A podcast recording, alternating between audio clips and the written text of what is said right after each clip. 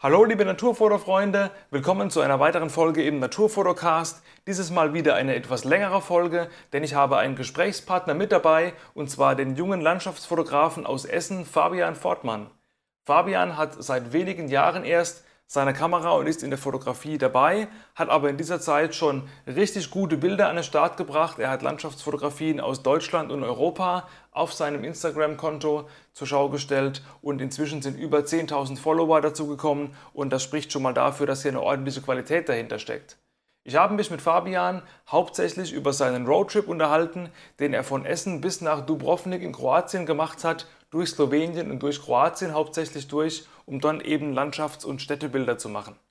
Wie es da so zugeht, was man da an Geld beraten muss, wie er das geplant hat und wo der Massentourismus schon Einzug hält und wo vielleicht eher nicht, das alles haben wir in diesem Gespräch abgedeckt. Darüber hinaus haben wir uns noch über seine Zeit als Sony-Markenbotschafter für die Xperia-Smartphones unterhalten und wie er da reinkam. Und auch noch über ein paar Kameraspezifika, Sony Alpha 3 versus Canon Vollformatkameras, verschiedene Objektive und so weiter ausgetauscht. Also summa summarum ein fast einstündiges, interessantes Gespräch. Wir haben es per Telefon geführt und aufgezeichnet, daher ist die Audioqualität ein bisschen schlechter als von dem, was du jetzt gerade von mir hörst. Ich hoffe, du kannst mir das nachsehen. Manchmal ist es eben nicht möglich, dass man sich zusammen an einen Tisch setzt und face-to-face -face spricht. Deswegen machen wir es eben auf diese Weise. Nun wünsche ich dir aber jetzt viel Spaß mit dem Interview mit Fabian und ich hoffe, du kannst einige Insights und Tipps für deine eigene Fotografie an dieser Stelle mitnehmen. Viel Spaß damit und ab dafür!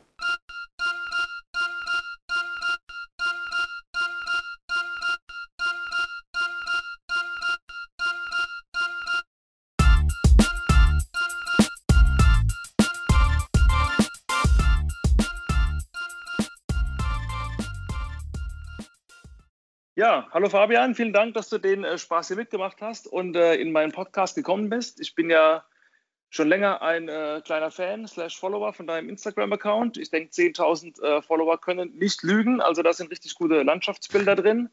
Und äh, ja, der Stein des Anstoßes, weswegen ich dich angehauen habe für den Podcast hier, war deine Insta-Story, die du neulich drin hattest, von einem recht krassen Roadtrip von Essen bis nach Dubrovnik in Kroatien gecruised und da natürlich landschaftsfotografisch interessante Spots abgegrast.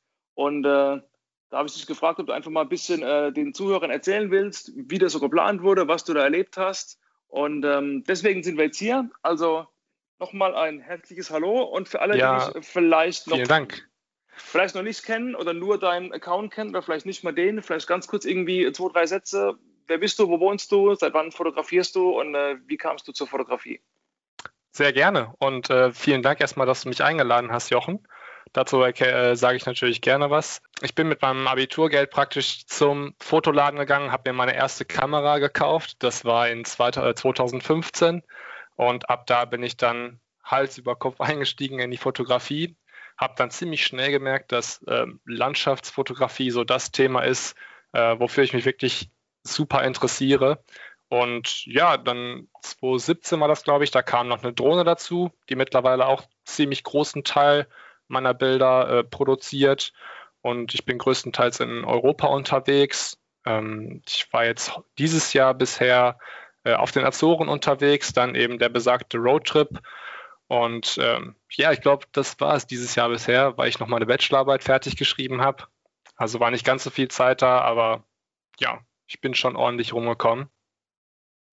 Zu dem Roadtrip, ähm, den haben wir von längerer Hand geplant, ähm, weil ich auch generell eigentlich der Typ bin, der sowas im Vorfeld alles festmacht. Also ich gucke mir an, welche Route ich nehmen möchte, welche Unterkünfte ich jeweils habe, weil ich auch immer die bestimmten Spots schon eigentlich vorher kenne, die ich abgrasen möchte äh, auf so einem Roadtrip. Ja, und deswegen wird das alles vorher schon gebucht.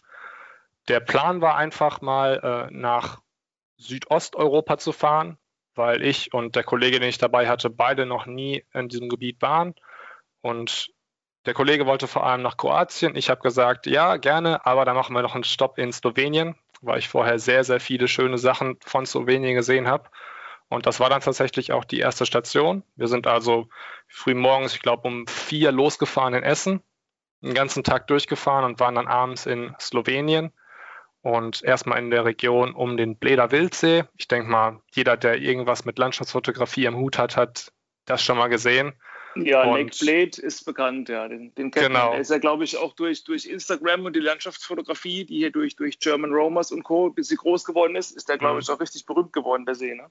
Das weiß ich nicht genau, weil es ist halt schon auch eins der äh, National- ähm, Highlights von Slowenien. Also die oh, okay. Neuschwanstein für Deutschland ist halt wirklich Lake äh, Bleda Wildsee auch für Slowenien.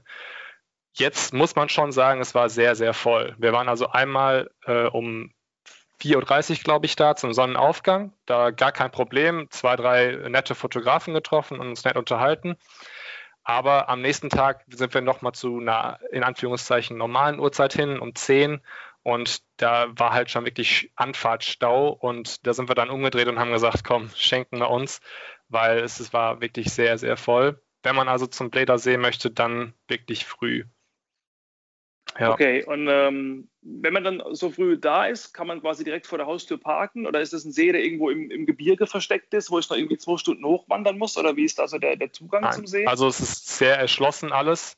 Ähm, wenn man das vom Alpsee vielleicht kennt, da gibt es äh, eine Mole mit, weiß ich nicht, Restaurants und Hotels. Das ist beim Bledersee einfach komplett einmal drumherum im Grunde genommen. Du hast überall Parkflächen, kleine Restaurants und äh, Souvenirläden, wo Touristen abgezogen werden. Nein, also mhm. ist nicht mhm. schlimm, aber ähm, die Parkflächen sind alle äh, bezahlt, also sie müssen bezahlt werden, meine ich.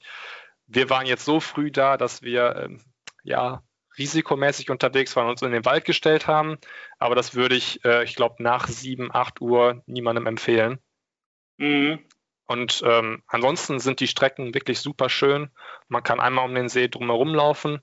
Man kommt auch relativ nah sogar an die Insel dran. Die ist nicht so weit weg. Also man kann ähm, die Kirche auch sehen da drauf, wenn man äh, keine Drohne hat oder dergleichen. Und es gibt natürlich Bootsverleihe da. Man könnte also hinrudern. Ich weiß allerdings nicht genau, was das kostet. Und wir haben dann äh, speziell an dem Morgen noch den Aufstieg gemacht zu einem, ähm, zu einem Aussichtspunkt. Da läuft man ungefähr eine halbe Stunde hoch und hat dann den perfekten Blick über den kompletten See. Das würde ich auch jedem empfehlen. Das war wirklich äh, eine schöne Aktion. Ja, klingt gut auf jeden Fall. Ähm, wenn du da mit der Drohne fotografiert hast, geht das problemlos noch, also rechtlich, weil es wird ja in Deutschland auch immer mehr, ähm, man sieht immer mehr Schilder, Drohnen verboten, keine Drohnenaufnahmen. Slowenien würde ich mal einfach vermuten, ist da noch rückschrittlicher in Anführungszeichen dahingehend, dass es einfach, man kann fliegen und es interessiert niemanden. Ja, oder? also ähm, vor allem, weil es jetzt keinen zentralen Eingang oder sowas gibt, wo dann solche Schilder aufgestellt werden könnten, gab es mhm. da jetzt, ist mir glaube ich nichts aufgefallen. Ich versuche mir auch immer, bevor ich in einem Land, wo ich noch nicht war, äh, starte, mir einmal im Internet die Regeln zu ergoogeln. Aber eigentlich gehe ich immer da so an die Sache ran. Ich versuche möglichst wenig Leuten auf den Keks zu gehen, fliege einmal meine Runde, mache meine Fotos und lande dann wieder. Und ich habe halt noch den großen Vorteil, dass ich äh, eine DJI Mavic habe, keine Phantom. Heißt, ich kann meine Drohne einfach zusammenfalten und dann verschwindet die ganz, ganz tief weit unten in meinem Rucksack. Mm, ja. Und niemand weiß, dass ich irgendeine Drohne dabei habe. Also ich versuche es einfach immer möglichst kurz zu halten und niemandem wirklich ja, auf den Senkel zu gehen. Und dann, ich hatte noch nie Probleme in irgendeinem Land. Ja, ja, nee, ich, ich auch nicht. Gut, ich habe auch keine Drohne, aber ich habe auch eben nur, also nur ganz vereinzelt wirklich mal hier in Deutschland mal Schilder gesehen, keine Drohne fliegen, aber. Ja, es kommt immer mehr, weil immer mehr Leute äh, eine Drohne haben und auch immer mehr Leute, die wahrscheinlich lieber keine Drohne haben sollten, eine Drohne haben. Ich ja, kann es natürlich schon nachvollziehen. Ja, nachvoll nachvollziehen kann ich es auch, weil irgendwann äh, fliegen irgendwie 10, 12 Dinger parallel durch die Umgebung. Die ja. sind ja auch laut ohne Ende, die Dinger, auch wenn genau. sie immer leiser werden. Und Burg Els zum Beispiel ist ja auch verboten. Also, ah, okay. äh, weil irgendwann ist es dann halt auch konstant. Ne? Selbst wenn nur eine gleichzeitig fliegt, landet der eine, startet der nächste. Und das bei einem so ja, frequentierten Spot wie der Burg Els oder eben mhm. äh, anderen Hotspots, nur Schwanstein ist auch verboten, glaube ich, äh, dann ist das halt eine Dauerbeschallung, die man natürlich besonders bei solchen Natur- ähm, Orten, wo die Leute auch zum Entspannen hingehen, nicht haben möchte. Und da ja, versuche ich eben möglichst äh, Rücksicht drauf zu nehmen. Ja, logisch. Das ist auch äh, absolut richtig, sollte man ja auch. Das war auch einer der Gründe, warum ich noch keine Drohne habe. Ich hatte sie wirklich im Warenkorb, ja. die Mavic Pro, und war irgendwie so, so zwei Mausklicks vom Kaufen entfernt. Ja. Bin dann doch wieder raus, weil einfach in Naturschutzgebieten und Nationalparks ja, genau. ist ja pauschal, du bist ja auch noch sagt. Ja. Der Tierspezialist, das ist ja nochmal eine andere Geschichte. Ne? Genau, eben. Natürlich würde ich gerne mal mit der Drohne irgendwie über irgendwelche Naturgebiete drüber fliegen, aber eben Naturschutzgebiete, Nationalparks ist es verboten, auch logisch, absolut nachvollziehbar, weil man ja den Tieren äh, enorm auf den Sack geht und die stört damit. Ja. Und ähm, klar, für Landschaften ist es cool, aber da bin ich einfach noch zu wenig unterwegs in dem äh, Metier im Vergleich jetzt zu dir, weil ich eher noch wirklich öfter auf Tierjagd bin und da hat es sich einfach noch nicht gelohnt bisher, ja, in die Drohne zu investieren. Aber gut, kommt, kommt vielleicht noch. Ja. Okay, gut, dann habt ihr den ähm, Bleder See ähm, abgecheckt. Genau. Ähm, in, direkt in, in, in, Slowenien dann noch, noch weitere Spots oder vielleicht irgendwas vor Ort entdeckt oder gesagt bekommen, wo man noch gar nicht so den Pilot hat und gesagt hat, okay, oh, gucke ich mir mal an, kenne ich noch gar nicht? Wir hatten tatsächlich einen äh, ganz netten Host in unserem Hostel, der uns eben viele Tipps auch fürs Umland gegeben hat und direkt, ich sag mal, 15 Autominuten neben dem Bledersee beginnt eben ein Naturschutzgebiet auch und da gibt es super tolle Wanderwege und ein, zwei tolle Seen noch dazu. Die haben wir dann auch gemacht, diese Touren. Wir waren halt zu den für mich fotografisch am interessantesten Zeiten, also Sonnenaufgang und Sonnenuntergang, waren wir am mhm. Ledersee und den tagsüber, tagsüber, wo man eben nicht die supergeilen Fotos schießen kann, die sind wir dann eben gelaufen im Naturpark und haben uns da einen schönen Tag gemacht. Es war wirklich eine ganz gute Kombination so. Und habt ihr ja auch ein paar Spots, die ihr tagsüber angelaufen seid, nochmal reserviert für, oh, das ist geil, hier müssen wir morgens nochmal hin? Oder einfach nur mal geguckt, Natur genossen und jetzt äh, so ein paar Schnappschussbilder gemacht tagsüber. Ein paar Schnappschussbilder, also ich sag mal Story Material, aber dann nichts für Hauptuploads. Also ich stufe das immer ein bisschen noch ab. Ähm, ja, wir sind dann noch weitergefahren. Nach unserer Unterkunft äh, bei Bled hatten wir noch eine weitere in Slowenien und zwar äh, in der Nähe vom Soka Valley, was mhm. Leuten, die sich mit Slowenien schon mal auseinandergesetzt haben, reisetechnisch wahrscheinlich auch was sagt weil das schon wirklich auch Creme de la Creme ist, sage ich mal. Das ist also ein Fluss im Grunde genommen, der die ganze Westseite von Slowenien runterläuft und äh, Tal gebildet hat, wo auch im Moment super viel Aktivität ist in Sachen Rafting und Wanderung auch. Ich habe Paraglider gesehen. Das ist mir eigentlich in ganz Slowenien aufgefallen, wie viel Aktivurlaub und ähm, Ausflüge da angeboten werden. Das ist wirklich klasse. Mhm. Ja, ein wir Freund jetzt, von mir. Freund wir hatten jetzt leider keine Zeit. Was meinst du?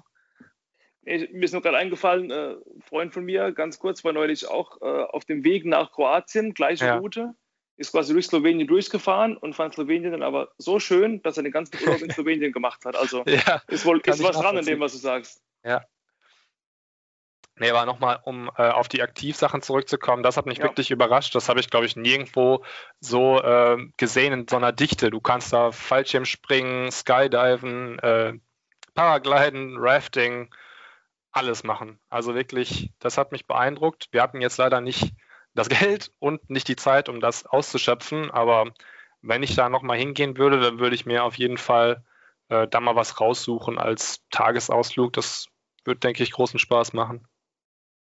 Ja, absolut. Klingt gut. Also definitiv ein Land, das ich auch mal näher recherchieren sollte. Kann ich nur empfehlen. Ja. Und es hat noch den Euro und es ist im, im Schengen-Raum, heißt man zeigt einfach einmal seinen Pass vor und ja.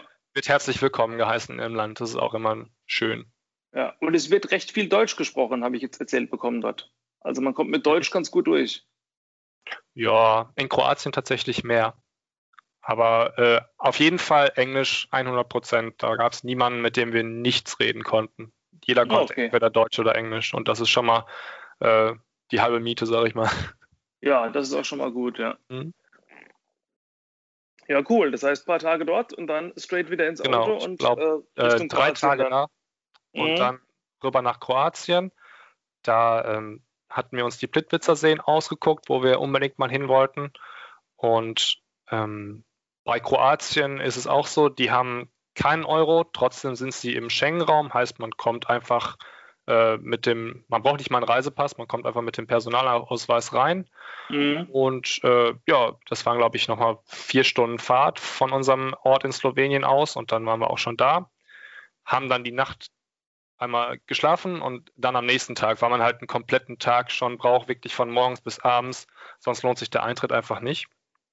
Denn die Blitblitzer-Seen sind schon sehr kommerziell, äh, wie heißt es, kommerzialisiert, genau.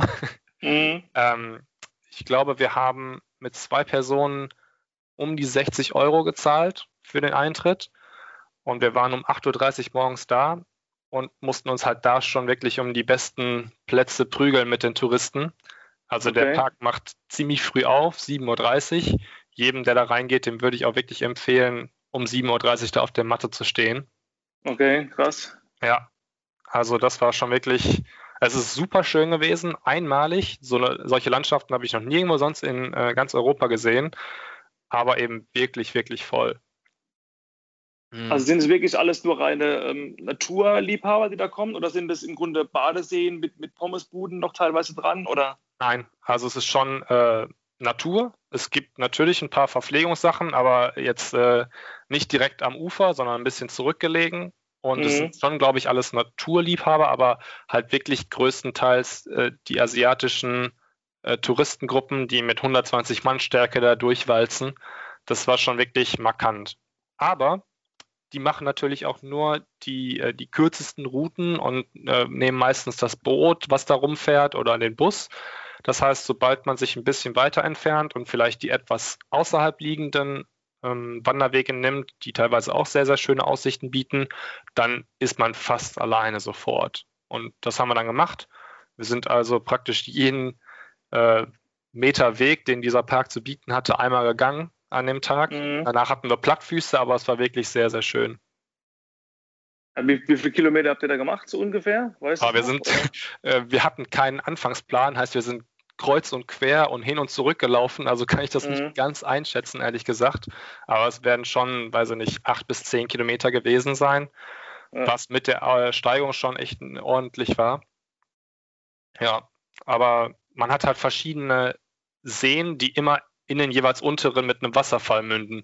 Also die Wasserfälle mhm. sind jetzt nicht besonders hoch, sind immer nur 10 Meter, aber man hat dann halt, ich glaube, sechs, sieben Stufen tatsächlich mit sechs, sieben verschiedenen Seen und jeweils ein Wasserfall, der in den nächsten mündet. Das ist schon wirklich atemberaubend gewesen. Okay.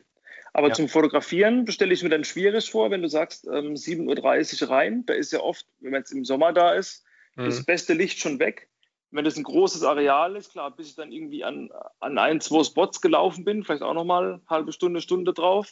Ja. Dann müsste man quasi schon irgendwie drin campen, wenn das, weiß ich nicht, ob das, das geht, geht. wahrscheinlich Nein. nicht. Da Oder halt irgendwie bei, bei bewölktem Wetter dann eben ein paar, paar die Moody-Stimmung ausnutzen.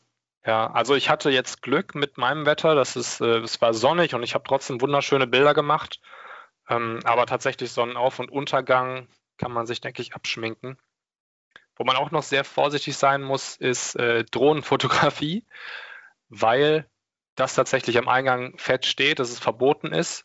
Und mhm. ich hatte ja gerade schon gesagt, es kommen eben wirklich so viele Gruppen dadurch, die jeweils auch einen Guide dabei haben von dem Park, dass die eben im Zwei-Minuten-Takt an einem vorbeilaufen. Und wenn man dann irgendwann wieder runterkommen muss, landen muss, hatte ich jetzt zum Beispiel das Problem, dass ich eben ähm, genau das Intervall abpassen musste, wann mal keine Gruppe an mir vorbeilief und kein Guide darum lief, weil die pumpen einen halt schon an oder äh, mhm. sprechen sogar Strafen aus. Das war also relativ schwierig. Da würde ich also vielleicht sogar von abraten, weil man auch ohne Drohne ziemlich gute Aussichten bekommt auf äh, die Wasserfälle am Anfang. Ja, klingt auf jeden Fall geil. Also mhm. habe ich auch noch nie was gehört von dem Spot. Also klingt mega interessant. Äh, sollte ich auch mal recherchieren mhm. falls sie mich mal in die Gegend zieht. Ähm, ja, das war quasi Station 1 genau. in Kroatien. Da gab es wahrscheinlich noch mehrere weitere, oder? Ja, erst gab es einen sehr langen Weg noch. Wir sind fünfeinhalb Stunden dann am nächsten Tag für eine Plitpizza gefahren und zwar zu einem kleinen Abstecher nach Bosnien, mhm. weil da kam die Stadt Mostar ins Spiel. Ich habe einen kroatischen Kollegen, der mir auch diesen Abstecher empfohlen hat und das war tatsächlich auch sehr, sehr gut, hat uns gefallen. Nur bei Bosnien muss man eben ein bisschen aufpassen. Also es ist halt kein EU, keine EU mehr. Man äh, kommt zwar mit äh, dem Personalausweis rein, aber man hat, glaube ich, nur 14 Tage Zeit ohne Visum. Da muss man wieder draußen sein. Es gibt kein Euro mehr, da muss man dran denken. Und äh, wo wir tatsächlich nicht dran gedacht haben und was uns auch teilweise das Genick gebrochen hat, ist, dass EU-Roaming einfach nicht mehr funktioniert. So, man kann auf einmal nicht mehr äh, die Adresse seiner Unterkunft googeln oder auf Maps irgendwelche mhm. Sachen suchen. Und deswegen, wenn man nach Bosnien fährt, auf jeden Fall vorher Offline-Karten äh, auf Google erstellen ja, oder die okay. Sachen ausdrucken oder solche Geschichten. Da waren wir tatsächlich schlecht drauf vorbereitet. Aber als wir dann angekommen waren, ähm, anders als erwartet. Man kennt nur die Bilder von der Altstadt von Mostar mit der berühmten Brücke, aber es ist halt wirklich eine, ich glaube, 150.000 Einwohnerstadt, eine moderne drumherum. Deswegen, okay. ja, war es schon unerwartet, aber wir hatten ein Hostel, was direkt in der Innenstadt lag. Ähm, das heißt irgendwie zehn Minuten Fuß und wir waren an den besonders schönen Orten. Das war wirklich klasse. Nur was uns da auch wirklich vom Hocker gehauen hat, ist, dass da auch die gleichen asiatischen Touristengruppen rum, äh, rumliefen. Das hätte ich halt wirklich nicht gedacht in Bosnien. Hm. Ja, das, die, sind, die sind überall. Das ist echt. Äh, ja, ich hätte echt äh, nicht gedacht, dass die so weit auch im, im Südosten von Europa rumlaufen. Weil die Leute bei uns, wer von uns, also Deutschen, war denn schon mal in Bosnien? Deswegen hätte ich echt nicht gedacht, dass da auch asiatische Touristengruppen mhm. rumlaufen. Mhm. Aber es war tatsächlich so. Deswegen, weil wir so einen guten, äh, so eine gute Ausgangssituation äh, vom Ort her hatten, haben wir halt einfach den Wecker auf 6 Uhr gestellt und sind dann vor allen einmal da wieder durchgelaufen. Haben äh, Nebel tatsächlich mitgenommen. War auch schon echt klasse, muss man sagen. Ja, klingt cool. Also genau. dann quasi nur ähm, nur einen Tag Mostard. Und, ja. und City-Shots gemacht dort in der Stadt. Genau. Ein bisschen äh, die Altstadt fotografiert, eine ordentliche Fleischplatte gegessen, was man in Bosnien auch, glaube ich, immer gut kann. Mhm. Und dann sind wir am nächsten Tag auch schon wieder zurückgefahren. Ja. Ist Bosnien wahrscheinlich wesentlich günstiger als Deutschland? Ähm, ist es irgendwie also kriegt man jetzt die, die, die riesen Fleischplatte für 1 Euro oder ist es ah. schon eher so zwischen an, angeglichene Preise an Deutschland? Ich hätte es erwartet tatsächlich. Wahrscheinlich ist es auch im ganzen Land so, aber überall, wo massenhaft Touristen hinkommen, ja, wissen teurer, die halt ja. auch, ne, dass die Geld mitbringen und was die gewohnt sind aus ihren Heimatländern. Deswegen haben wir tatsächlich auch, ich glaube, 20 Euro pro Person für die Fleischplatte gezahlt. Relativ normal, würde ich sagen. Ja, das zahlt man hierzulande auch, ja. Das ist ja, ähnlich. Genau. Also die packen sich wahrscheinlich die Taschen voll, aber da kamen wir jetzt nicht drum herum, weil ich denke mal, überall, wo es touristisch ist, da, da steigen die Preise halt an, aber da muss man dann eben in den sauren Apfel beißen. Und lecker war es trotzdem. ja, das ist doch die Hauptsache. Genau. Ja, und dann sind wir am nächsten Tag wieder zurück in die EU eingereist, ähm, mhm. nach Kroatien wieder zurück und dann haben wir unseren südlichsten Punkt angefahren, das war Dubrovnik. Tatsächlich hat Bosnien einen kleinen Mittelmeerzugang, äh, heißt, man muss nochmal an zwei Grenzübergängen vorbei, einmal nach Bosnien einreisen und dann wieder ausreisen und das sind ungefähr okay. 10 Kilometer dazwischen. Das äh, ja, nervt ein bisschen. Aber bei uns war es zum Glück jetzt so, dass wir keine Feriensaison hatten. Heißt, es waren keine großen Staus oder dergleichen vor den Grenzübergängen. Trotzdem hatte mich das gewundert halt. Aber ja, als wir dann da auch durch waren, äh, kam Dubrovnik und die Hölle begann, weil wir waren ja mit dem Auto da und Auto und Dubrovnik sind so zwei Wörter, die sich echt nicht gut verstehen. Okay. Ja, wir sind also ungefähr anderthalb Stunden, glaube ich, wirklich da rumgekurvt. Wir hatten unser Hostel innerhalb der Stadtmauern von Dubrovnik, also wirklich im Kern, wo keine Autos zugelassen sind. Und drumherum gibt es Parkflächen, aber die kosten halt unfassbar viel Geld. Also ich glaube, das billigste war 80 Euro und der beste und Alter. nächste Parkplatz hätte uns für den Tag 150 Euro gekostet. Ja. Alter. Genau. Und Parken ist halt so ein großes Problem dass auch wirklich alle Parkflächen, die nicht für Touristen gedacht sind, sondern für Anwohner, nummeriert sind. Und Polizisten im, im Zweifel dann gucken können, okay, der gehört nicht auf diese Nummer, also kriegt der einen Strafzettel. Und die, habe ich zumindest im Internet gelesen, können auch gerne mal 100 bis 200 äh, Euro betragen. Ja, wir haben dann riskiert mal wieder und uns äh, auf, eine, auf eine Anwohnerparkfläche gestellt ohne Nummern und waren dann sehr glücklich am nächsten Tag, als wir zurückkamen und tatsächlich keinen Strafzettel hatten. Aber ja, vielleicht gibt es eine bessere Lösung, irgendwie außerhalb parken, mit dem Bus reinfahren oder sowas. Auf jeden Fall muss man sich, wenn man nach Dubrovnik möchte, definitiv um Parken vorher Gedanken machen, wie man das okay. anstellen möchte. Ja. Und ansonsten vom, vom Autofahren an sich in der Stadt, also ist, ist es auch ein Problem, dass es irgendwie äh, überfüllt ist oder dass die alle fahren wie die Sau und man irgendwie um sein Leben fürchten muss oder viele Baustellen oder ist einfach nur das Parkproblem so der, der Schmerzfaktor? Also äh, da waren tatsächlich die Rollerfahrer richtig abgedreht. Da hatte ich wirklich Angst um mein Auto, weil die links, rechts, vorne, hinten überholen, äh, als gäbe es keinen Morgen. Ansonsten ähm, in den Stadtkern kommt man ja, wie gesagt, gar nicht rein und die Straßen sind eigentlich okay. Es ist halt Einbahnstraßenrevier so ein bisschen, aber jetzt nirgendwo, äh, ich bin Ford S-Max gefahren, also schon ein großes Auto, nichts, wo ich irgendwie von der Größe her Probleme gehabt hätte oder von der Beschaffenheit. Höchstens eben, wie gesagt, die Rollerfahrer, die da, die weiß ich nicht, ihr Leben wegwerfen wollten oder so. Aber mhm. ansonsten ging es autotechnisch.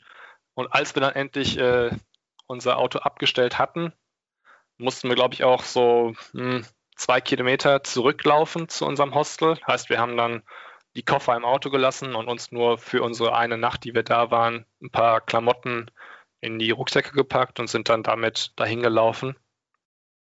Ist man einmal in der Stadt drin, ist es super schön. Es ist halt äh, wirklich Mittelalter pur. Die Stadt ist nie ähm, eingenommen worden oder zerstört worden. Mhm. Und das ist schon wirklich klasse. Man hat überall diesen ja, klassisch kroatischen weißen, ich glaube, es ist kein Marmor, aber diesen weißen Steinboden, ähm, der es im Übrigen auch sehr, sehr rutschig macht, wenn es regnet. Aber er sieht toll aus. Und ähm, ja, natürlich läuft man da mit Massen an Touristen rum. Also wir waren jetzt in, in Dubrovnik, ja. Mhm. Wir waren einen Tag nur da. Ähm, es war, wir haben beide gesagt, es war super schön, das mal zu sehen, aber wir waren echt froh, als wir wieder abgereist sind, weil es wirklich aus allen Nähten platzt. Also der Stadtkern ist halt nicht besonders groß und alles konzentriert sich da drauf. Also ich war vor, ich glaube, vier Jahren, habe ich mit der AIDA da angelegt, da war es schon voll. Und da haben pro Tag zwei Kreuzfahrtschiffe ungefähr angelegt. Mittlerweile sind wir bei fünf Kreuzfahrtschiffen pro Tag und Alter. es wurde jede Menge Game of Thrones gedreht in dieser Stadt. Heißt, sie wird komplett überrannt von Game of Thrones mhm. Fans. Und äh, alle Shops sind Game of Thrones gebrandet. Man kriegt überall Fanartikel und ja, also das war wirklich nicht mehr ganz so schön, muss ich sagen. Für jeden mhm. kleinen, für jede Kleinigkeit bezahlt man Unmengen an Geld. Also das Coolste an Dubrovnik ist im Grunde genommen die Stadtmauer-Rundtour. Die kostet allerdings 26 Euro, nur um einmal über die Stadtmauer gehen zu dürfen. Und das haben wir uns dementsprechend dann auch geklemmt. Ja, wir haben uns dann auch, weil wir eben in der Stadt geschlafen haben, wieder den Wecker mal so früh gestellt. Für 5.30 Uhr, glaube ich, und sind dann, bevor die Horden kamen, einmal durch Dubrovnik durch. Das war auch sehr, sehr schön, muss ich sagen, weil eben man wirklich mal einen freien Blick auch auf die Sachen hatte, die man sehen wollte. Es war dann allerdings Anlieferverkehr, heißt, ich glaube, bis äh, 8 Uhr ungefähr dürfen LKW und sowas kleinere da rein und mhm. das macht dann natürlich die Fotokulisse auch wiederum kaputt. Ne? Aber dennoch besser als wirklich die zigtausenden Leute, die da pro Tag durchrennen. Ja, deswegen wie gesagt, war es ja, schön, das mal zu sehen, aber wir waren dann echt heilfroh, als wir wieder abreisen konnten und kein Parkticket hatten. Mhm. Ja, schon verrückt. Also Dubrovnik ist auch, war jetzt auch mir ein Begriff schon, auch wenn ich ja. noch nie dort war, also weil Freunde von mir auch schon dort waren, aber dass es so krass ist, äh, hätte ich jetzt auch nicht gedacht. Ja. Gut, land landschaftlich, klar, ist eine Stadt, logisch kann man keine Landschaftsbilder machen, aber ihr seid quasi ähm, auch vorwiegend der, der Fotomöglichkeiten hin so eine alte Stadt mal zu fotografieren oder einfach nur, um es als in Anführungszeichen herkömmliche Touristen einfach mal zu sehen? Also ähm, ich bin jetzt auch nicht so abgeneigt gegen ein bisschen äh, Stadtfotografie und der ausschlaggebende Punkt war, glaube ich, einfach, dass der Kollege großer Game of Thrones Fan ist. Wir waren okay. dann auch diese Game of Thrones Touristen, die da rumgelaufen sind und er ist bei jeder Häuserecke, äh, die er erkannt hat, ausgerastet, aber Ähm, ja, trotzdem zum Beispiel kann man auf einen Aussichtspunkt noch hinter der Stadt und da im Grunde genommen noch Landschaftsbilder zusammen mit dieser mittelalterlichen Stadt machen, was auch ganz cool ist. Ja, ich bin also trotzdem noch auf meine fotografischen Kosten gekommen da drin. Ja, cool. Hm? Cool, aber anstrengend, ne? Auf jeden Fall. Und deswegen hatten wir uns bewusst auch äh, eine sehr entspannte, ähm, einen sehr entspannten Punkt auf unserer Reise direkt hinter Dubrovnik gelegt. Und zwar sind wir nach Korčula gefahren. Man fährt also ein kleines Stück zurück, an der Küste und dann auf eine Halbinsel. Dann kommt eine kleine Fährüberfahrt für, ich glaube, 20 Euro, 15 Minuten und dann ist man auf der Insel Korčula die, meine ich, die größte Insel auch ähm, Kroatiens ist. Und da war es wirklich super schön und entspannt. Das hatten wir bewusst äh, eingeplant, zur Entspannung ein paar Strandtage zu haben und dergleichen. Und da hatten wir sehr, sehr nette deutsche Vermieter, die äh, ein eigenes Weingut hatten und uns dann mit äh, leckerem Weißwein versorgt haben. Ja, geil. Genau, und da kam dann die Kamera auch mal äh, ein, zwei Tage gar nicht zum Einsatz, sondern wirklich, da wurde entspannt am Strand und ein bisschen in der Sonne gelegen. Ja, genau. muss auch mal sein, ne? Man Auf kann nicht immer Fall. nur Foto-Action machen, ja, ja. Absolut. Ja, und nach diesen paar Tagen, ach wobei, zu Korčula kann ich vielleicht noch sagen, dass äh, da ein bisschen die Stimmung getrübt hat, dass wirklich alles voller Plastikmüll war. Ne, wenn man im Internet sich vorher die Bilder anguckt, dann äh, sieht man das natürlich nicht. Aber das war wirklich erschreckend. Und das war so das erste Mal, dass ich generell mit diesem Riesenproblem Plastik zu tun hatte. Und das hat mich wirklich erschreckt, wie viel einfach darum liegt. Wir haben ein bisschen was von den gröbsten Sachen aufgeräumt, weggeschmissen und zwei Stunden später sah es genauso aus wie früher. Mhm. Ja, also die Einheimischen sagen, es käme viel aus Albanien rüber. Das kann ich natürlich nicht äh, einschätzen, weil jeder zeigt natürlich mit dem Finger auf andere. Ja. Also ich kann es nicht einschätzen, aber auf jeden Fall muss man da ein bisschen drauf gewappnet, gewappnet sein, dass es nicht mehr alles Friede, Freude, Eierkuchen am Strand ist, sondern dass man da wirklich, also an dem speziell, wo wir waren, da war es tatsächlich gefährlich. Also man konnte nicht mit, äh, man konnte nicht barfuß durch die Gegend laufen, weil eben Glasscherben rumlagen, weil tatsächlich Spritzen vereinzelt rumlagen. Und ja, ich habe zum Beispiel den Deckel von einer Munitionskiste gefunden und solche Sachen. Das war also wirklich nicht ganz so schön. Ja, man denkt immer, das ist irgendwie nur in Philippinen und ja. südostasiatischen Staaten so, ja. wo die, die Leute den Müll so krass einfach ins Meer werfen, aber eben, das schwimmt ja, das auch hier Problem an. Oder wird auch hier scheint so. echt global zu sein. Ja. ja, auf jeden Fall sind wir dann, ähm, haben wir die Fähre nach Split genommen von Korčula, weil einen das direkt nach vorne bringt und man nicht den ganzen Weg zurück über die Halbinsel bis fast nach Dubrovnik wieder runterfahren muss und dann wieder zurück an der Küste. Deswegen sind wir ähm, eben nach Split übergesetzt. Die Fähre war ein bisschen teurer, ich glaube 60 Euro haben wir bezahlt. Und für Split hatten wir dann keine Zeit. Ich, man hat mir gesagt, es wäre auch eine sehr, sehr schöne Stadt, aber da mussten wir dann direkt vor eben durchfahren, weil wir schon ja nicht mehr ganz so viele Tage offen hatten. Also sind wir nach Sadar. Und äh, in Sadar gibt es zum Beispiel die Meeresorgel, die sehr berühmt ist. Und äh, also da schwappen die Wellen an der Kaimauer rein und dadurch werden die Töne dieser Orgel erzeugt. Also das ist schon ziemlich cool. Zum Sonnenuntergang waren wir da mit mal wieder 500, 600 anderen Leuten.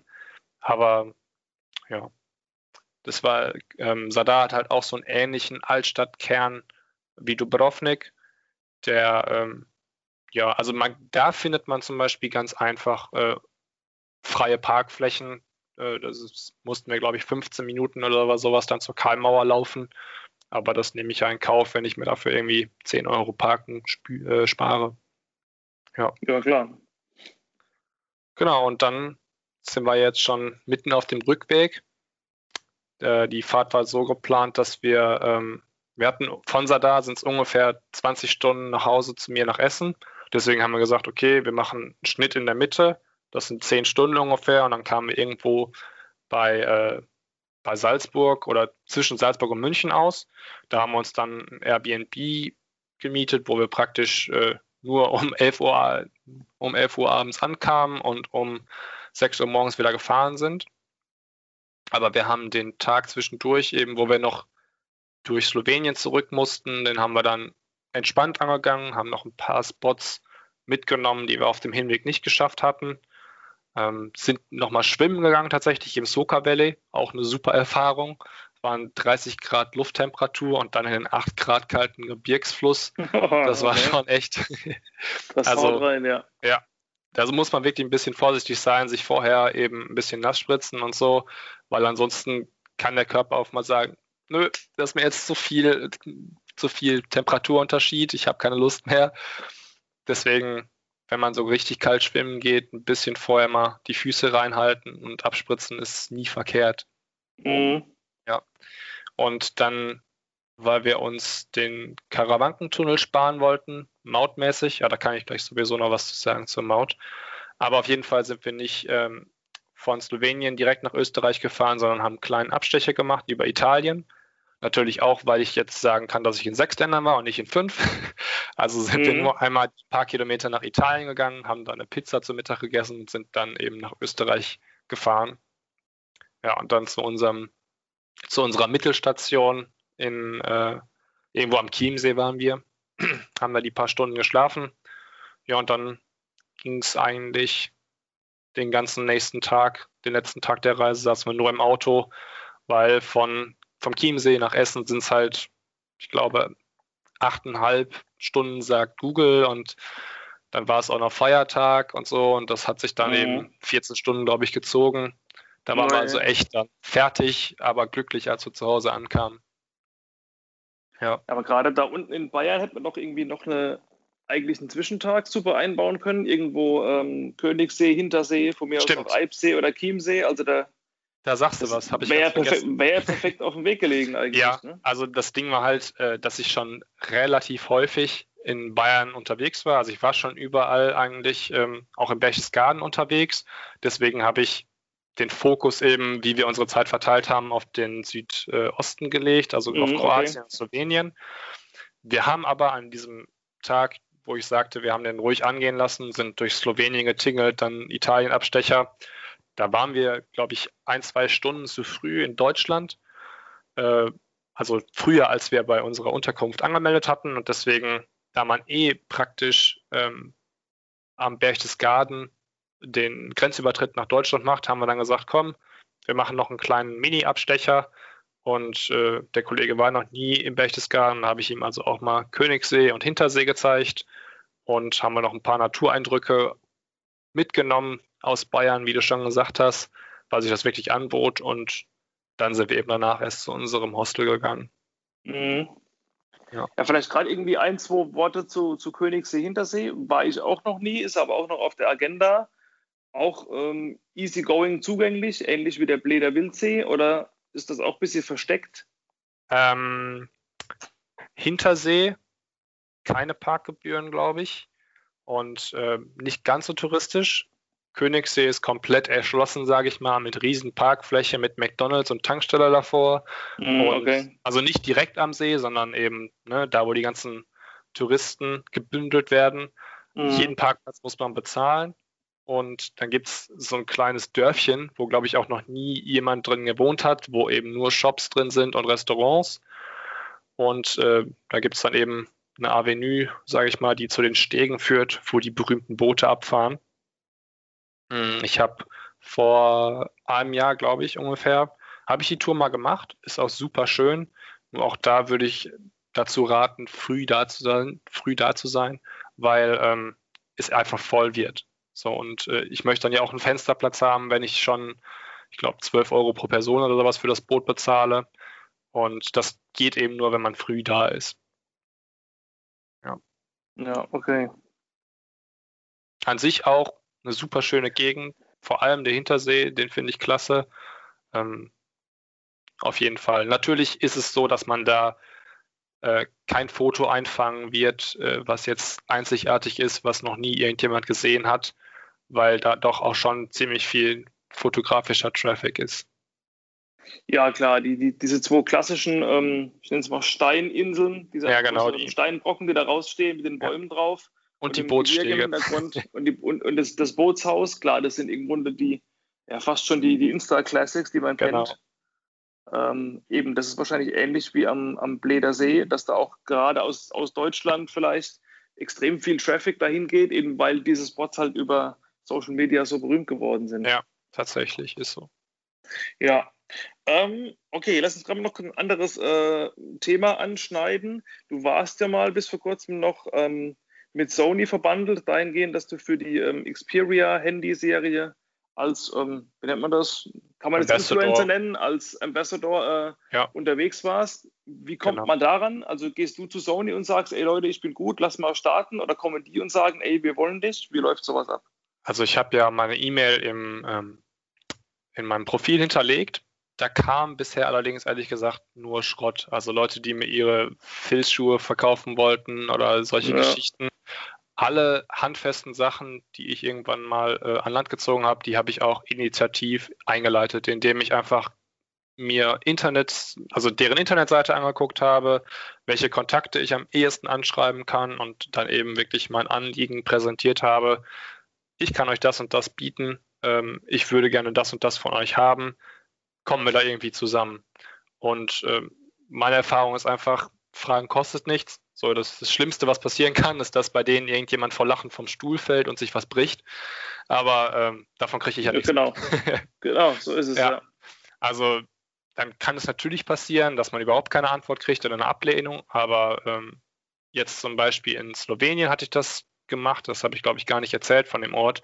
Wir waren in der Postdojna Cave, also Postdojna Höhle, meine ich, zusammen mit dem Predijama Castle. Ich weiß gar nicht, ob ich das alles richtig ausspreche, aber es ist ein zusammenhängender Park, sage ich mal, der auch ziemlich hohen Stellenwert touristisch in äh, Slowenien hat, also auch in die, in die Richtung Nationalwahrzeichen. Und die Eintrittskarten sind, finde ich, mit 35 Euro relativ teuer. Vor allem in unser Budget, also unser studentisches Budget, hat das nicht so reingepasst.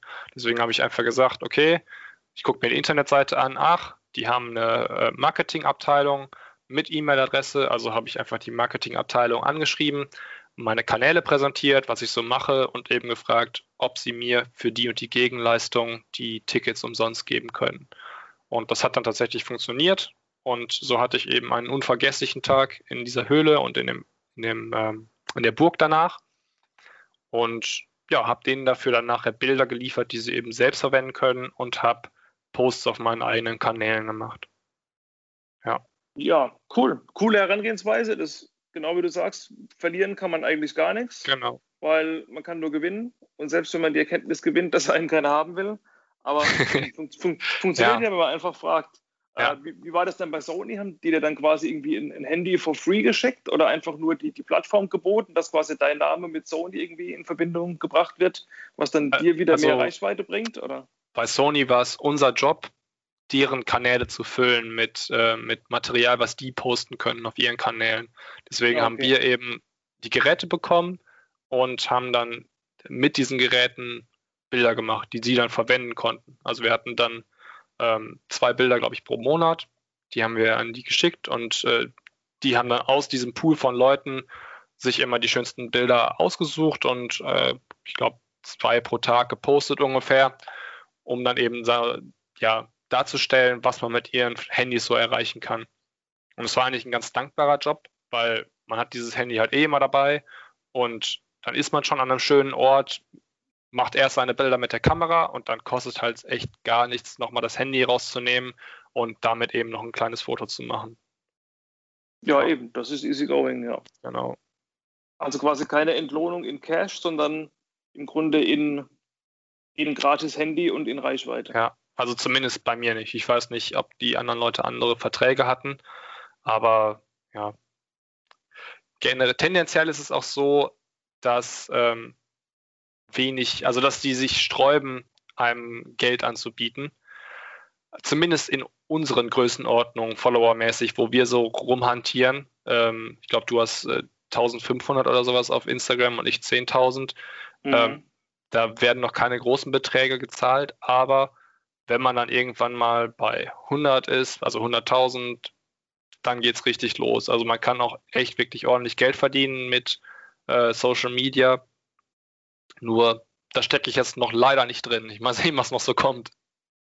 Ja, klar, aber ich meine, dafür, dass du seit, ähm, sage ich mal, drei Jahren so grob wirklich erst drin bist, mhm. irgendwie jetzt schon 10.000, also ist er schon eine Hausnummer. Also von daher ja, ist er noch. Freut äh, mich auf jeden Fall auch immer wieder. Nach oben. Freut mich super, dass, äh, ne, dass ich, dass so viele Leute das mögen, was ich mache und gerne meine Bilder gucken. Das ist halt schon Bestätigung auch in, in gewisser Hinsicht. Ja, absolut. Ist ein gutes Gefühl und äh, man macht eben nicht nur was für sich, sondern eben direkt auch was für andere, weil die sich dran, dran ja. erfreuen können. Genau. Welche Kamera hast du eigentlich? Also Fotokamera? Ich habe ähm, Ewigkeiten mit der Einstiegs-DSLR von Canon schlechthin fotografiert, mit der 700D. Ja. Und habe mir dann, als ich meinen ersten im Grunde genommen richtigen Job hatte, alles an Geld zur Seite gelegt und dann in eine A7R3 investiert mit einem 1635 2.8 dazu. Okay, also, das ist schon mal, schon mal ziemlich nice, ja. Ja, auf jeden Fall. Das war jetzt schon äh, ein großer Schritt. Ich hatte halt auch wirklich das Gefühl, dass ich aus der Einsteiger DSLR von Canon rausgewachsen bin, sage ich mal, von meinen Ansprüchen her. Mhm. Und ähm, habe die dann eben bestimmt noch ein Jahr länger benutzt und eben Geld zur Seite gelegt und dann, ja, habe ich mir meinen Wunsch erfüllt. Und es ist schon wirklich, es ist einfach ein Biest, muss man sagen. Man ja, muss natürlich mit riesen äh, Speicherkarten da rangehen und sowas, weil äh, ein, ein RAW, ich guck mal eben, ein RAW sind 40 MB. So, und wenn man dann mal einen Tag mhm. äh, unterwegs ist oder eine ganze Woche, also ich speichere halt zwischen und lösche dann die SD-Karte wieder, aber man braucht wirklich einen Plan, wie man da rangeht, wenn man solche Datenmengen eben mit denen hantieren möchte. Ja, klar, das ist schon krass. Also mhm. zum Vergleich, meine, meine Canon 7D2 macht, glaube ich, 25 MB für ein RAW. Ja. Das ist fast die Hälfte, also ist schon krass. Ja. Ja, eben, aber die ist ja das, das Flaggschiffmodell von Sony aktuell noch, glaube ich, ne? genau. die, die, die 7.3. Ja, hatte ich selber noch nie in der Hand, aber man hört nur Gutes von dem Ding. ISO-Monster vor dem Herrn. Auf jeden Fall. Ich war ja damit auch in der ähm, Höhle unterwegs und ich weiß ehrlich gesagt nicht, ob man da mit Stativ überhaupt fotografieren darf. Auf jeden Fall hatte ich keins dabei. Und ich habe halt wirklich brauchbare Schüsse äh, aus der Hand hinbekommen mit der Kamera. Ist natürlich auch ein lichtstarkes Objektiv mit 2.8. Ja. Und es ist ein bisschen ähm, künstliche Beleuchtung da drin, aber die Ergebnisse haben mich tatsächlich ähm, haben mich überzeugt. Ich guck mal, das, das eine Bild hier war, glaube ich, auf ISO 10.000 geschossen und ist halt wirklich druckbar noch. Und das ist schon eine Ansage, finde ich. Ja, das ist absolut eine Ansage, ja. Mhm. Das ist schon nice. Ja, also mein Objektivportfolio ist jetzt eben noch nicht das größte, eben dieses eine 1635 2.8. Äh, ich bin mir noch nicht sicher, in welcher Hinsicht ich dann erweitern werde. Entweder ich kaufe mir eine neue Drohne, weil eben die Mavic 2 zum Beispiel deutlich besser ist schon als die Mavic 1, oder ich gehe eben für äh, ein neues Objektiv. Ich könnte mir das äh, 70-200 zum Beispiel vorstellen. Mm, das, das ich, hätte ich, ja. hätte ich jetzt auch, hätte ich jetzt auch, ich habe jetzt gerade so ein bisschen mit überlegt für mich, hätte ich jetzt mm. auch empfohlen, 70-200. Ja. Ähm, von Canon gibt es ja das, äh, gut, bringt es dir für Sony wenig. Ich weiß nicht, wie es bei Sony ist. Für Canon gibt es ja das 2.8. Ja. Das ist ein Riesentrümmer, das ist unfassbar teuer, es ist unfassbar schwer, aber es ist auch wahnsinnig scharf und schnell. Mhm. Und es gibt den kleinen Bruder 70200 F4, halb so ja. teuer, halb so schwer, genauso scharf. Und wenn man jetzt nicht unbedingt die 2.8 braucht, absolut geil. Also das Ding habe ich und ich bin mega zufrieden damit. Und auch für mhm. Landschaften, gerade wenn man in den Bergen ist und von ein bisschen weiter weg mal irgendwelche Gebirgskulissen fotografiert, dass auch der, der Hintergrund oder die Kulisse so ein bisschen gestaucht wird. Das ist schon ziemlich geil. Ja, danke für deine Einschätzung. Also ich, ich tendiere tatsächlich auch in die Richtung äh, 70, 200. Das Einzige, was mich so ein bisschen noch stört, ist eben, dass das Teil, glaube ich, anderthalb Kilo wiegt, auch bei Sony. Mhm. Da muss ich mal schauen. Mhm. Vielleicht gibt es da ja auch ähm, etwas leichtere und günstigere Sachen von Sigma oder Tamron oder so. Die kann man ja mittlerweile auch echt gut kaufen. Da ja. muss ich mich dann nochmal im Detail mit auseinandersetzen. Ich glaube, aber ohne Gewehr, dass Tamron sogar ein 70-200 F4 rausgebracht hat. Aber mhm. nagel mich nicht drauf fest.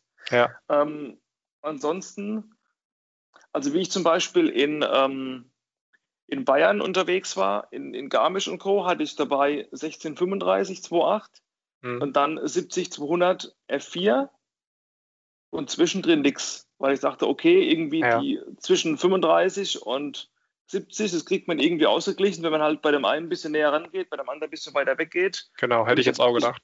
Ja, und ich habe aber wirklich dort so oft die, die, die Mittelbrennweite vermisst, weil, ah, einfach wirklich, okay. den, weil ich den Shot nicht machen konnte, den ich wollte, mit, vor und, mit vor und zurückgehen. Natürlich ja. kann man irgendwie den, den Shot dann mit 35 machen und zukroppen oder so. Das geht alles schon, aber mhm. Weil ich habe noch ein äh, 2470 2.8 daheim, das konnte ich auch mitnehmen, weil es gerade verliehen war an jemand anders. Okay. Und inzwischen habe ich das quasi abgestoßen oder bin dabei, das abzustoßen, habe mir jetzt das 2405 äh, mhm. F4 von Canon gekauft weil es einfach so eine geile immer drauf Linse ist für Landschaften. Also 24 ja. bis 105, damit kann man so gut wie alles abdecken. Das stimmt. Bei weitem natürlich nicht so scharf wie der 70 200, aber wirklich mal für eine Tour, wo man vielleicht wirklich mit ganz leichtem Gepäck unterwegs ist, ist mhm. das eigentlich auch schon ganz geil. Keine Ahnung, was da auf dem, dem Sony-Territorium gibt. Ähm, ist die 7D schon Vollformat? Nee, 7D ist das ähm, die höchste Crop. Also okay. Also das, das Flaggschiff auf dem Crop-Sektor, ja, ja. ja. Okay. Gut, ich habe noch eine 6D, das ist quasi Einstieg in, in Vollformat. Mhm. Die ist ISO-mäßig auch geil. Also bei Landschaften habe ich es noch nicht so krass ausreizen müssen wie jetzt du in der Höhle, aber ich habe mal mit, äh, also mit ISO 12800 mal die Milchstraße fotografiert und das ging auch noch. Also da konnte ja. man die Sterne noch locker vom Rauschen unterscheiden. Das war noch ganz gut. Also da geht auch ja. einiges. Aber ich glaube, da sind die Sonys nochmal eine, eine Schippe besser. Und äh, was mir gerade noch einfällt, der, der elektronische Sucher ist ja auch nice. Aber ich ja. habe mal gehört, dass der recht viel Batterie fressen soll. Ist das so oder ist das Quatsch? Also, ähm, ich kann das jetzt nicht einschätzen. Alle haben ja bei den früheren Generationen von Sony über den, ähm, über den Akku gemeckert und sagen, jetzt wäre super. Ich kann nur sagen, dass ich jetzt drei, vier, fünf Tage manchmal mit einem Akku hinkomme. Ähm, oh, okay. Also das, ich bin halt niemand, der die Kamera dauerhaft anhat, sondern ich laufe mit der Kamera ausgeschaltet durch die Gegend und äh, wenn ich dann irgendwo mal eine Perspektive habe, dann mache ich die an, mache meine Fotos, mache die wieder aus. Und ja, mit der Vorgehen, Vorangehensweise habe ich halt wirklich viele Tage, die ein Akku hält. Und deswegen, ähm, ich nutze viel Sucher, scheint also nicht so großartig, äh, mich zumindest zu äh, beschränken von der Akkulaufzeit her. Okay, also einfach ähm, ökonomische Kameranutzung und dann ist das kein Problem. Ja. Und eben, ich glaube wirklich, der, der neue Akku von Sony ist wirklich vernünftig. Ich habe tatsächlich auch nur einen Ersatzakku und habe mir noch nie gewünscht, ich hätte einen mehr, tatsächlich. Ja, ich habe bei mir auch nur einen. Mhm. Gut, ich habe dadurch, dass ich zwei Buddies habe, habe ich dem Grunde nach drei. Ja, okay. Aber ich brauche auch selten mehr als einen. Man muss halt immer dran denken zu laden, ansonsten ist man aufgeschmissen. Ja, Aber klar. wenn man das hinkriegt, dann ja dann reicht das, weil ein Akku kostet halt auch, glaube ich, 90 Euro oder sowas. Ja, klar, das ist natürlich auch nochmal Geld, da verdient natürlich auch nochmal ordentlich dazu. Genau. Dingern, aber gut, das muss man einfach mal investieren, weil ja. wenn man irgendwo mit, mit 10% rumrennt und die Stimmung wird geil und dann ist er ruckzuck leer, ja. das dann halt nicht bei so meiner, geil. Bei meiner Canon hatte ich ähm, ähm, Drittanbieter-Akkus und war mit denen eigentlich auch immer zufrieden. Jetzt bei der Sony habe ich gesagt, du hast gerade so viel Geld für diese Kamera ausgegeben. Du riskierst das jetzt nicht, dass irgendwie ein Drittanbieter-Akku für 10 Euro aufbläht in deiner Kamera oder solche Geschichten. Mhm. Du ja. kannst jetzt auch nochmal die 70, 80 Euro mehr investieren und habe mir dann eben den einen äh, vernünftigen Markenakku geholt. Ja, besser ist es. Ich habe auch Drittanbieter-Akkus, diese roten Baxter-Akkus von Canon, ja, ich die man auch bei Amazon kriegt. Die sind wirklich gut machen keine Probleme, laufen gut, gleiche, ähm, äh, wie nennt man das, Kapazität oder gleiche Bediendauer ja. damit. Die sind nicht schlecht. Aber eben, kann ich absolut nachvollziehen, hätte ich an deiner Stelle wahrscheinlich genauso gemacht. Mhm. So wie man eben in einen, äh, weiß ich nicht, 100.000 Euro Ferrari kein 10 Euro Radio reinbaut. Ja, genau. Oder irgendwie so billig Lederschaum da drüber sprüht über die Sitze oder solche Sachen. Ja, genau. Genau so. Gut, okay, ich sehe schon, wir haben äh, fast eine Stunde jetzt schon durch. Wow. Ähm, ich würde sagen, äh, von meiner Seite aus bleibt nur noch zu sagen, ich danke dir vielmals für das Gespräch. Fand, fand ich mega interessant. Ja, hat die Spaß gemacht. Locations in äh, Slowenien, Kroatien, die ich noch gar nicht so kannte und auch so diese Sponsoring und, und Kamerageschichten zum Schluss war auch Mhm. nochmal interessant. Ich denke für alle, die, die zuhören, hoffentlich auch. Gibt es von deiner Seite noch irgendwas, was du loswerden willst? Du kannst gerne unverhohlen Werbung machen für deine, dein Profil oder wo man die sonst noch so treffen kann online. Also man findet mich auf Flickr und auf, äh, auf Instagram. Auf Instagram bei fabian.fortmann.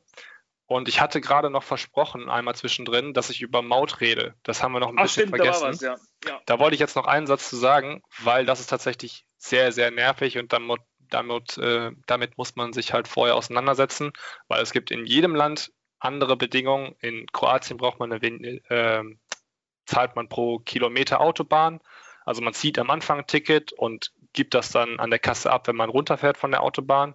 In Slowenien braucht man eine Vignette und in Österreich braucht man auch eine Vignette und dann kommen noch Tunnel dazu. Also das war wirklich nicht ganz so schön. Ich habe, glaube ich, 160 Euro Maut bezahlt, alleine in diesen paar Oh. Tagen. Krass. Ja. Ja.